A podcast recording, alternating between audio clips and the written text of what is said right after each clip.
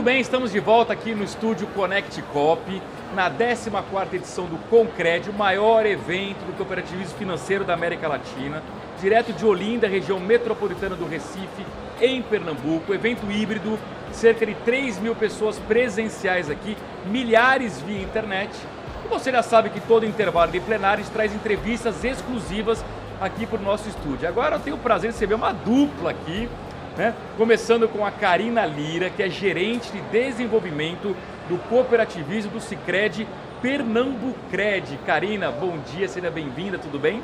Bom dia, melhor agora. Muito Coisa boa estar aqui com vocês. E o Daniel Paixão, né? executivo social.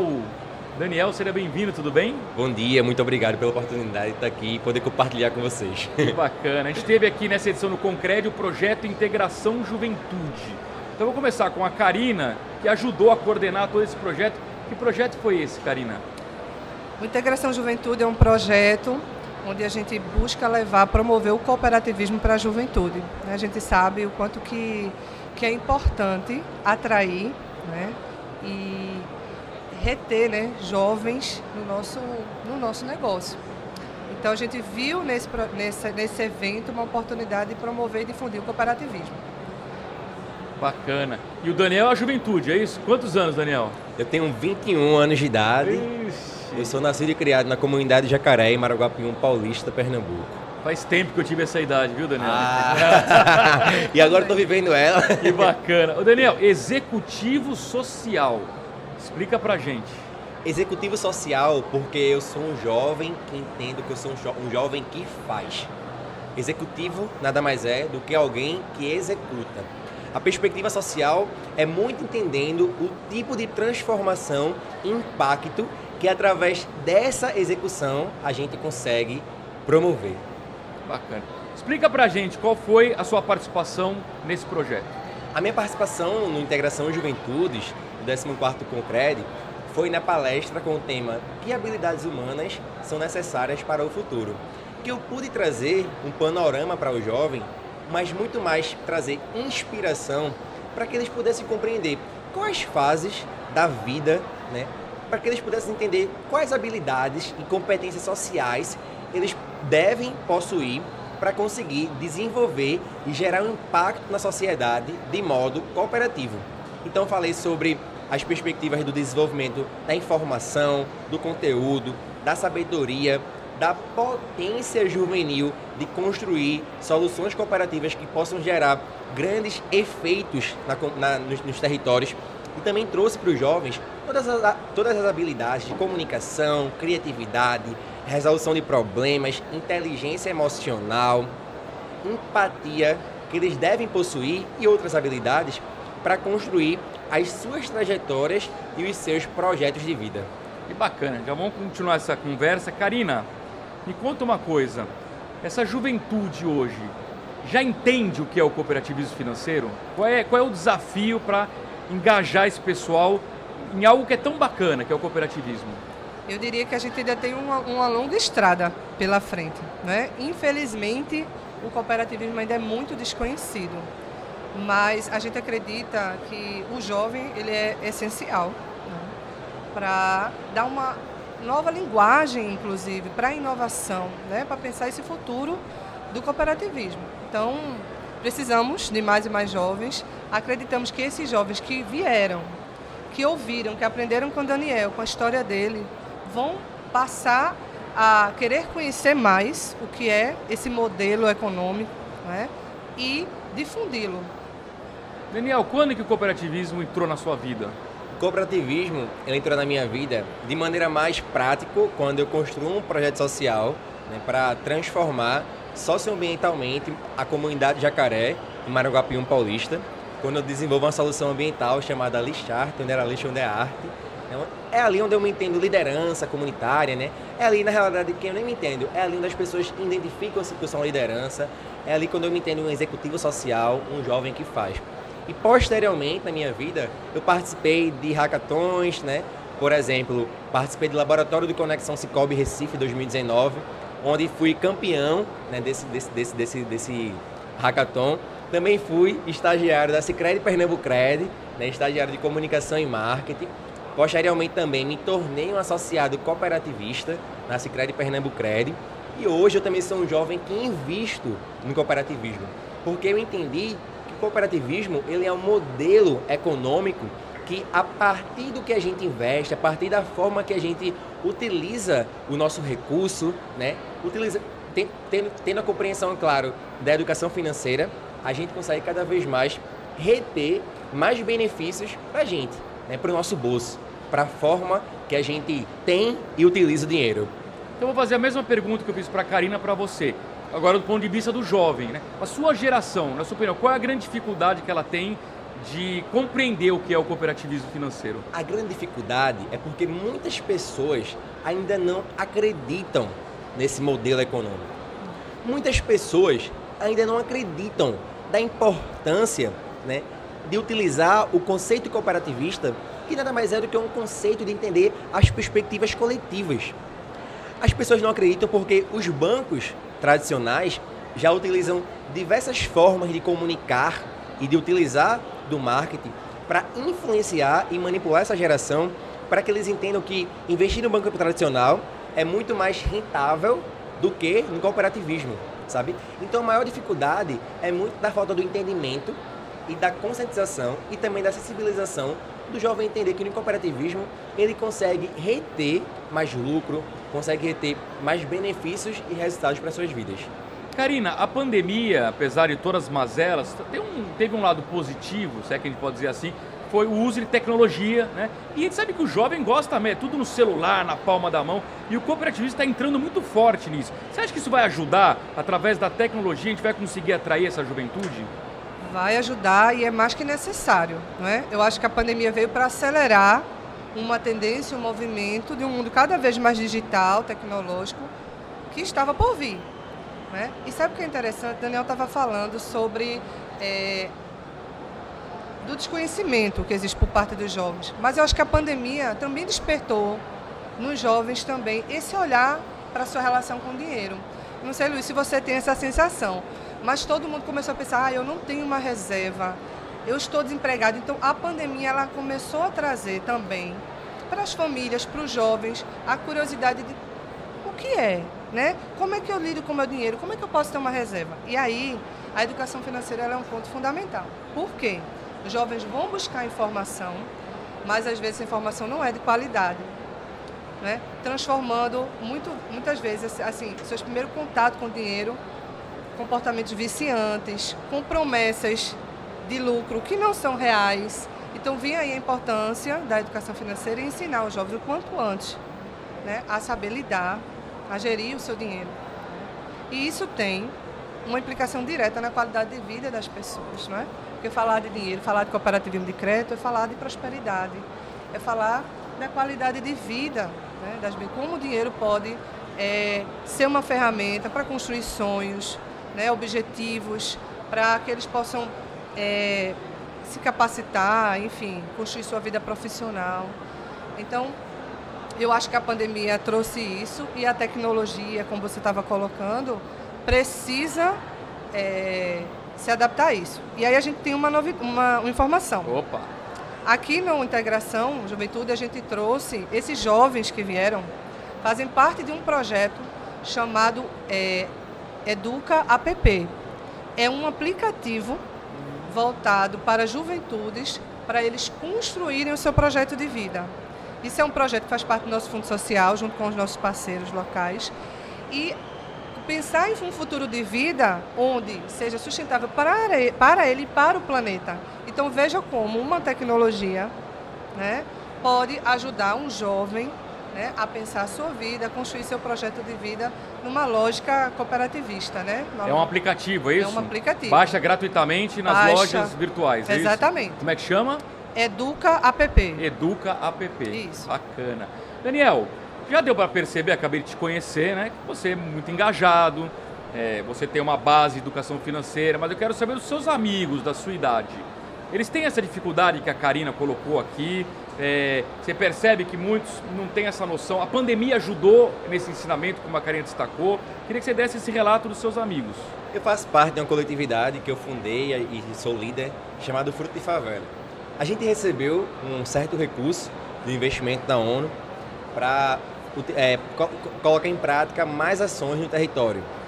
Naquela época, quando a gente recebeu aquele recurso, eu falei, minha gente, bora pegar parte desse dinheiro que a gente não vai utilizar nesses próximos, nesses próximos seis meses, bora investir no cooperativismo e esses próximos seis meses que a gente vai estar atuando, a gente utiliza esse tipo de reserva. Era um valor de 50 mil reais, a gente, o, o, que eu, o que eu dialoguei com eles era a gente investir 25 mil reais no cooperativismo, ficar com dinheiro lá na, na poupança e tal, seis meses de forma presa, né, entre aspas, e nos próximos seis meses a gente pegava o restante do dinheiro.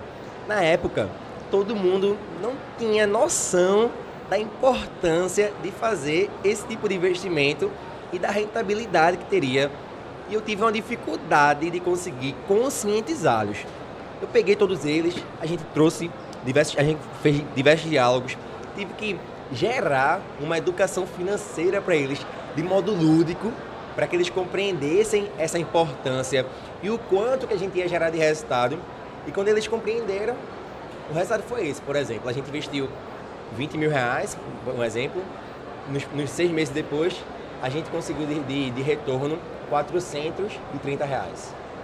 Quando o pessoal viu que a gente teria esse retorno, e quando o retorno chegou, todo mundo entendeu que investir no cooperativismo é a prática do agora que contribui com o maior resultado e benefício para o nosso futuro. Então todo mundo já sabe que se hoje chegar um milhão de reais, 500, 200 mil reais, a gente tem que fazer esse tipo de reserva, investindo na, na, na, perspectiva cooperativista por conta da rentabilidade que possui. Então, por exemplo, a dificuldade foi de conscientizar e sensibilizar, mas depois de conseguir ultrapassar essa etapa, as pessoas hoje elas, elas entendem a importância da gente investir no cooperativismo que financeiro. Bacana. E olha, no contexto atual, que a gente está com inflação alta é, inflação e juros altos, fundamental isso. Total. Trabalho fantástico. Karina, é, nós estamos com o Concreto em Recife, Olinda, né, região metropolitana de Recife.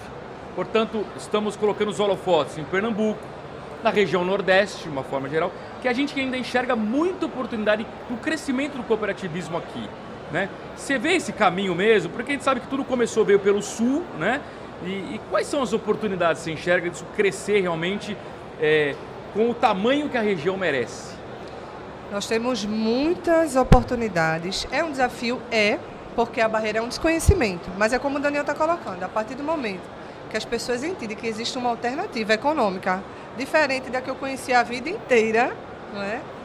é as pessoas se engajam, se interessam. Não tem como não se interessar, não é? Todo mundo que, a maior parte das pessoas que estão nos ouvindo aqui entende a importância que tem. Então a gente tem levado a educação. A gente tem um programa de educação cooperativa, a gente tem programas de educação financeira. Então a gente tem trabalhado numa escola aqui em Olinda, aqui pertinho, né? um, um programa de formação de professores. Então a gente entende que são a soma dessas pequenas iniciativas. A gente tem um programa de fundo social também, que a gente vai é, formando é, os parceiros, né, na medida que eles recebem o fundo e também se associam na cooperativa. Né? Então a gente tem essas pequenas iniciativas que vão fortalecendo né, e expandindo o cooperativismo aqui no Estado. É mais que necessário e importante e a gente acredita nisso e tem investido nisso aqui com o Cicred Pernambuco Daniel, é, você acha que seria uma boa estratégia é, levar essa questão da educação financeira, disseminar esse conhecimento do cooperativismo para as escolas, pegar as crianças mais novas? É uma boa e deveria ser não apenas uma estratégia, mas também era para estar como política pública, educação financeira, sabe? Todo mundo precisa do dinheiro. Por mais que a gente ache que muitas das vezes numa lógica social a gente não precisa do dinheiro, mas o dinheiro também faz parte da nossa vida.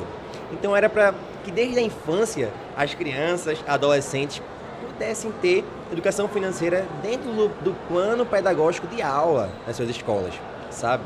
Aqui, nesse evento, a gente já está começando a discutir, né? E desde um pouquinho de tempo atrás, já dialogava muito também com Karina sobre a importância da gente conseguir levar para diversos jovens é, essa, essa metodologia, né? Essa forma de, de conscientização, essa, essa forma, essa prática, vamos dizer assim. Então, eu acho super importante que a educação financeira ela consiga chegar nas escolas, mas que seja uma educação financeira que compreenda a realidade que os jovens possuem, a vulnerabilidade socioeconômica que os jovens possuem.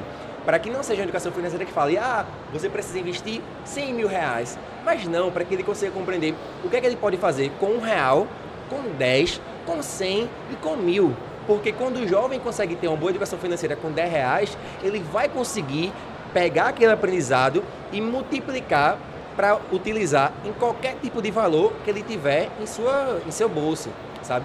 Então, a educação, a educação financeira ela é muito boa para que os jovens, os jovens, eles consigam cada vez mais entender as maneiras mais adequadas de utilizar os seus dinheiros e utilizar de forma que eles consigam ter cada vez, cada vez mais uma rentabilidade econômica no seu crescimento, para que ele possa investir em cursos que eles quiserem, para que eles possam investir em eventos, para que eles possam também investir para sair com sua namorada, né? Enfim, para eles possam, para que eles possam utilizar esse dinheiro com suas famílias, com seus amigos, para que eles possam utilizar um dinheiro de maneira que compreendam a importância de utilizar e também gastar, mas ao mesmo tempo de investir.